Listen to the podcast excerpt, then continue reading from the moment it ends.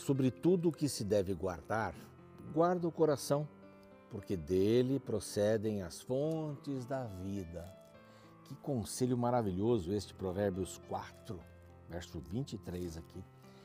Que conselho lindo, né? Guarda o coração, guarda o coração, a mente, não é? O coração não pensa, né? Quem pensa é mente. Mas esse era o sentido de coração aqui na Bíblia. Guarda o coração, ali está a fonte da vida. As decisões que você tomar na sua mente, né? o caminho que você escolher, vida ou morte. Isso é simples. Esse é o programa Reavivados por Sua Palavra aqui da TV Novo Tempo. Seis horas da manhã a gente se encontra aqui, às três do outro dia, a repetição desse programa. Nós estamos no YouTube, no NT Play, estamos também no Deezer, no Spotify, todas essas mídias para você. Esse é um programa que tem o apoio dos Anjos da Esperança. A gente crê que esse trabalho que eles realizam, é? essas doações que são vindas, bem-vindas, tem nos ajudado a pregar o Evangelho em português e espanhol para todo mundo. Agora, no mês de novembro, é, nós estamos convidando você, a Rede Novo Tempo está convidando você a dar uma oferta especial de gratidão. Você aprecia o programa, você gosta de estudar a Bíblia conosco todos os dias e outros programas mais da nossa rede, rádio, TV, mídias sociais, cursos bíblicos. Então, nós estamos convidando você para dar uma oferta especial única agora no mês de novembro. E eu gostaria muito que você visse esse vídeo que é bem interessante e fala sobre os anjos da esperança. Eu e meu esposo somos casados há 16 anos. Esperamos um tempo para pensar né, em engravidar. As tentativas começaram. O primeiro positivo veio, Berta, mas não deu certo. Fomos ao médico, o médico disse que era normal. E aí fomos, continuamos as tentativas. Eu não tinha dificuldade para engravidar. Meu corpo ele não sustentava. Nós perdemos, que nós sabemos, quatro. Nós participávamos de um grupo de oração. E eu não sabia que aquele grupo de oração ainda tinha uma pessoa que orava por mim. Para o homem é impossível, mas para Deus todas as coisas são possíveis. Vem aí, Anjos em Ação Deus Tudo Pode. Dia 26 de novembro, às 20 horas, na Novo Tempo.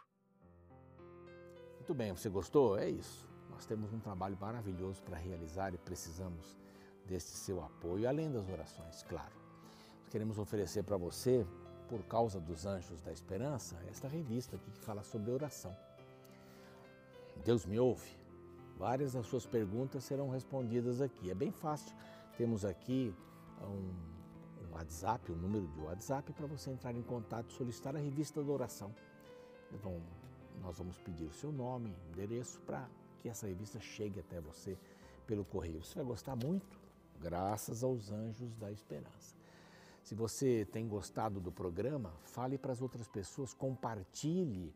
Lá no YouTube nós temos compartilhar, né? clicou ali, copia o link, manda para os seus amigos para que eles possam estudar a palavra também.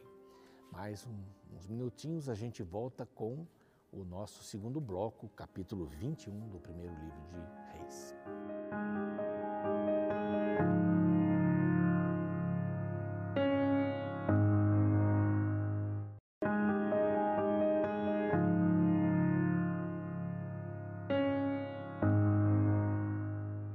Muito bem, estamos de volta com o programa Reavivados por Sua Palavra, hoje estudando o capítulo 21. Vamos ter, tirar algumas lições aqui, né? Alguns capítulos têm mais facilidade para a gente tirar algumas lições para a vida, outros têm algumas histórias que se completam no próximo e tal. E a gente vai indo assim, a Bíblia é bem interessante, né? Não foi feita em capítulos, né? É um livro escrito. Então os capítulos estão aí para ajudar a gente. Né? Nem sempre estão no contexto, mas esse daqui vai estar. É um, é um momento bastante ruim na vida de Acabe. Acabe parecia um garoto mimado, né? O grande objetivo desse livro, o primeiro livro dos reis, é mostrar que Deus é o rei dos reis, que Jesus é o rei dos reis, que não há nenhum rei bom o suficiente não é? Que todos eles tiveram algum problema sério. E, infelizmente, nenhum rei de Israel, que era o reino do norte, nenhum rei de Israel foi comprometido com Deus. E a grande maioria dos reis do sul, Judá, também não foram comprometidos com Deus. Até agora, chegada, chegando aqui a Cabe, né, um rei só, que era de Judá, Asa, que foi um rei exemplar, mas assim mesmo deixou de tirar os, os altares das montanhas. Mas Ele é o Rei dos Reis, o Senhor dos Senhores. Tenha esta confiança. Deus não erra. Deus não erra. Ele sempre vai é, dar o melhor caminho para a gente. Sempre vai fazer isso daí. Isso é maravilhoso. Aqui nesse capítulo a gente vê um tipo de mimimi, mimimi de Acabe.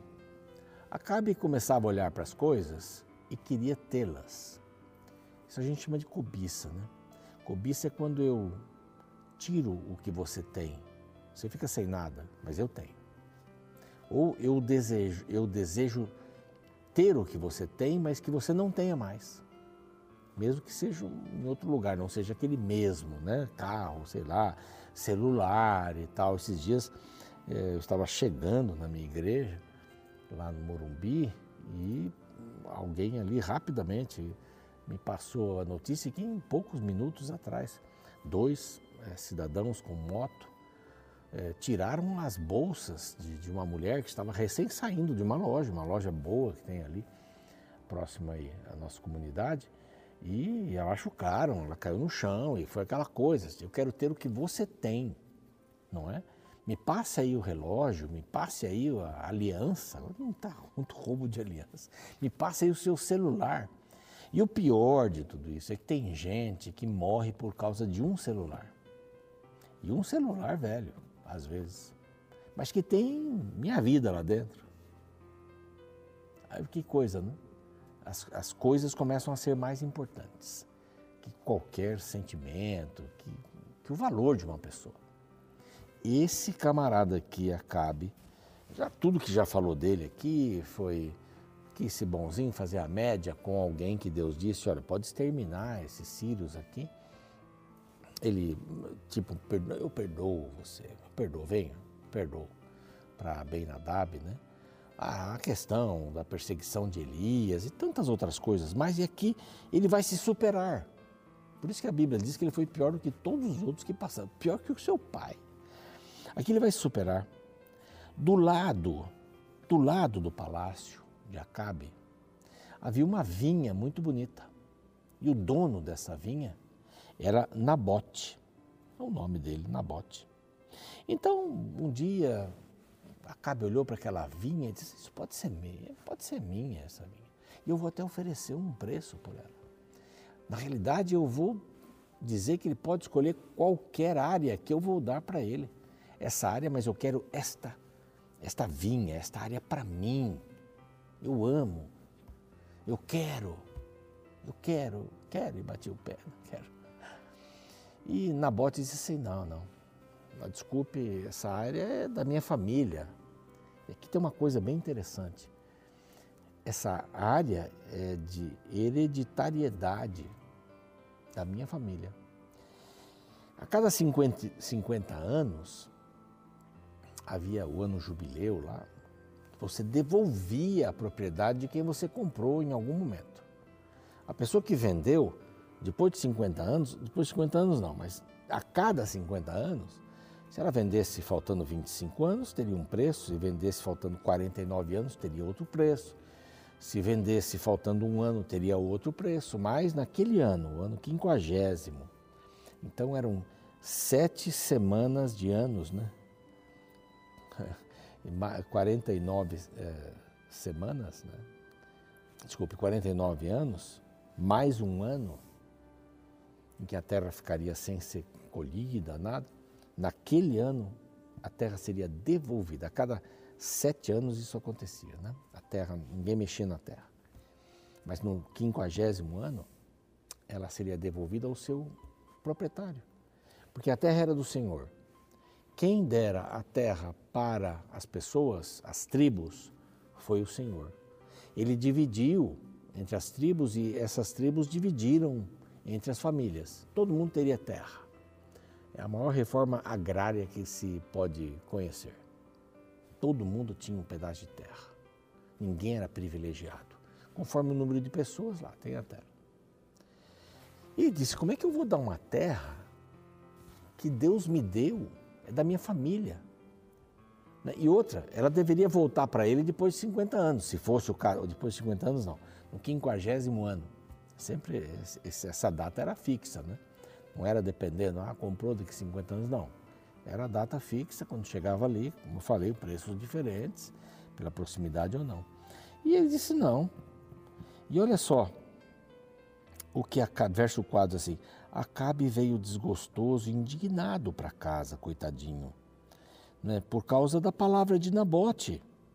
Não te darei por herança, mas a herança dos meus pais, mas eu te dou outra, não, não importa. Essa é a terra que Deus deu para mim. E aqui há muitas lições que a gente pode aprender, né?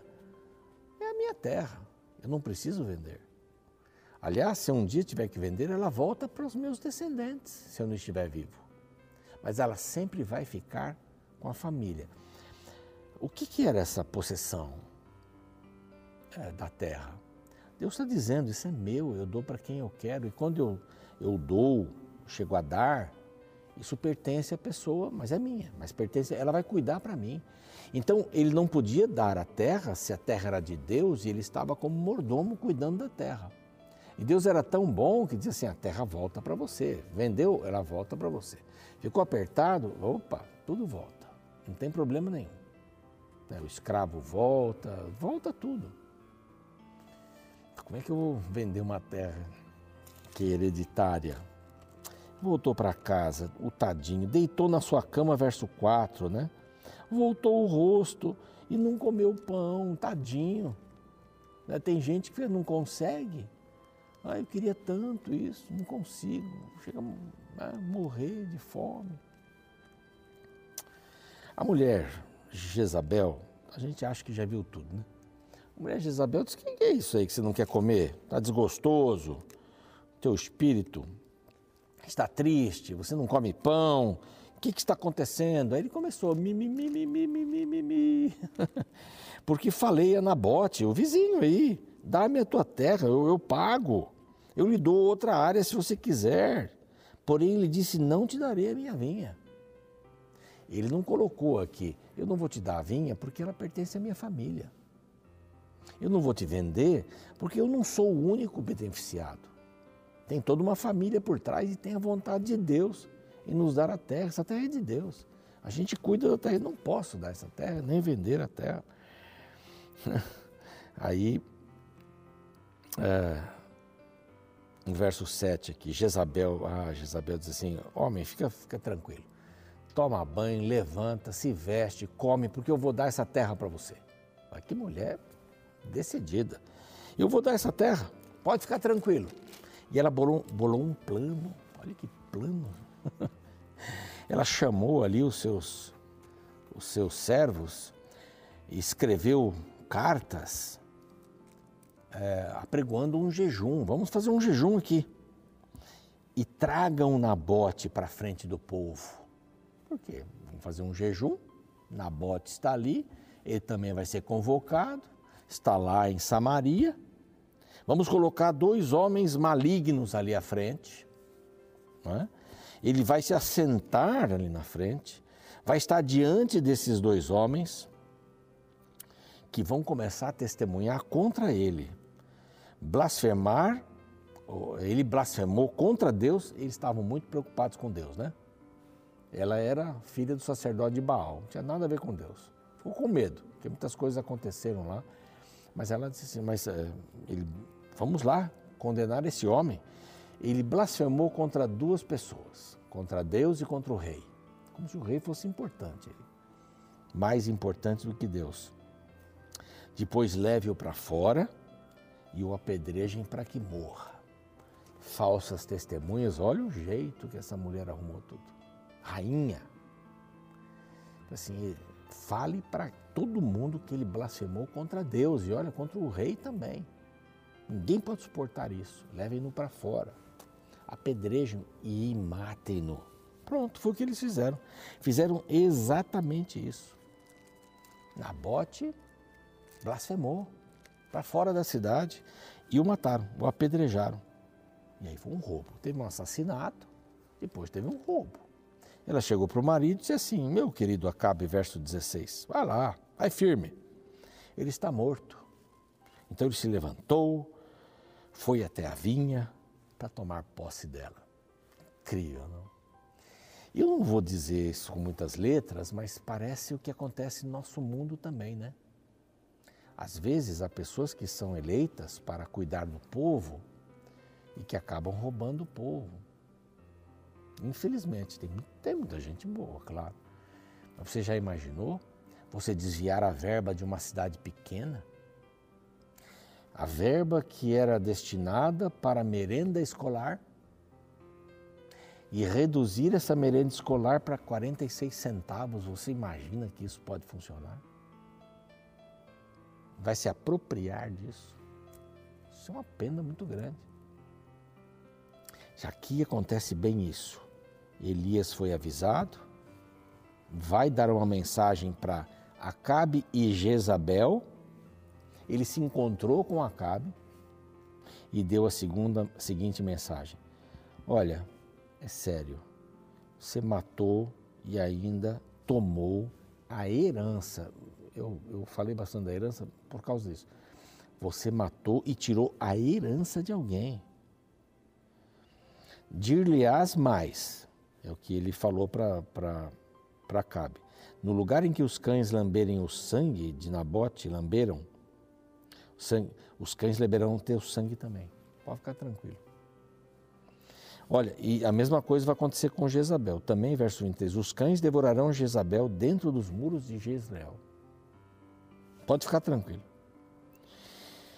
Verso 23: Ninguém ouve, pois, como Acabe, que se vendeu para fazer o que era mal perante os, o Senhor, porque Jezabel, sua mulher, o instigava. Casamentos diferentes, né? com crenças diferentes.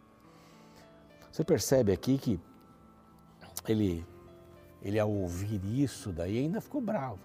A Bíblia, aqui no verso 27, diz assim: Tendo Acabe ouvido essas palavras, rasgou suas vestes, cobriu de pano de saco, jejuou Aí Deus falou: tá bom, então não vai, não vai ser assim, mas vai ser de outro jeito. Já que você se humilhou, eu não trarei esse mal nos seus dias, mas nos dias do seu filho e da sua casa. Mas você também vai morrer. Mas sua esposa não, ela vai, vai ter os cães comendo, lambendo, dentro de, de Jezreel, onde está o palácio. Esse é, um, esse é um capítulo meio macabro, né? Para ter alguma coisa, eu mato a pessoa e fico com o bem dela.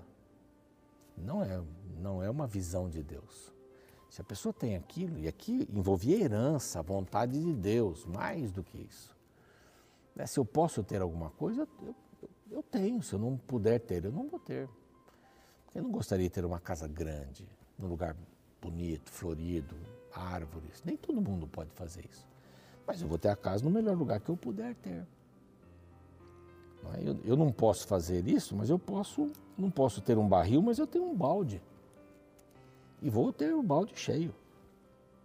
Deus deu capacidades para as pessoas. Nós não precisamos tirar nada dos outros. E aqui foi o cúmulo, né? Foi o cúmulo. Ele não se arrependeu na realidade, né? Ele sentiu remorso por aqui, mas Deus está bom. Então, seu filho vai sofrer o que eu estou dizendo aqui. Que Deus possa lhe dar a capacidade, a mim também, de nos satisfazermos com aquilo que temos. Né? Buscarmos a excelência em tudo. Eu acho que esse é o grande desafio. Vamos orar? Pai querido, pedimos a tua bênção. Essa lição negativa, é, horrorosa de Jezabel e de Acabe se apropriando, matando, roubando a herança dos outros. Senhor, um inimigo que quer roubar a nossa herança, quer matar a nossa vida espiritual, que o Senhor não permita isso. O Senhor, o Senhor não quer permitir, mas que o nosso coração não abra mão de jeito nenhum da herança que o Senhor vai nos dar e já nos deu em Cristo Jesus. Ajuda-nos a sermos ou estarmos contentes com aquilo que temos, desafiados para fazer tudo com excelência. Em nome de Jesus, amém. O programa segue, eu fico por aqui amanhã, o capítulo 22, hein? É, aqui já começa a história da morte de Acabe. É um capítulo interessante. Até mais.